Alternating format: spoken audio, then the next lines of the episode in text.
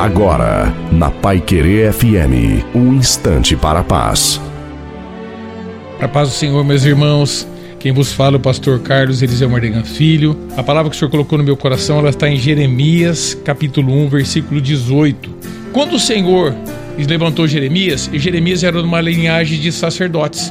Deus levantou ele como profeta das nações. Então ele tinha, além do povo se levantar contra ele, o levante era também na casa de Jeremias.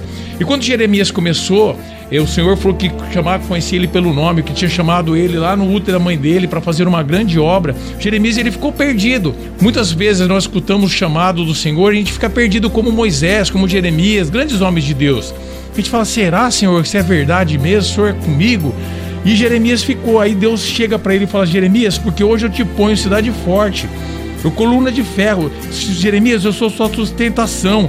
Eu, eu, sou por muros de bronze. Eu tô sua segurança, Jeremias. E contra toda essa terra, contra os seis sacerdotes, povo da terra, eu sou contigo. Então hoje o Senhor vem falar para mim e para você que Ele é a nossa segurança, Ele é o nosso sustento, Ele é a nossa fortaleza. Então tudo está nas mãos do Senhor.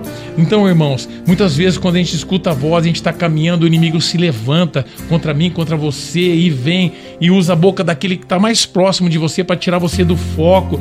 Essa palavra para cair no teu coração. O Senhor é o teu sustento, o Senhor é a tua fortaleza, o Senhor é a tua segurança. Então, nossa segurança vem do Senhor, que fez os céus e a terra. Amém, irmãos? Um beijo no coração de cada um. Deus abençoe.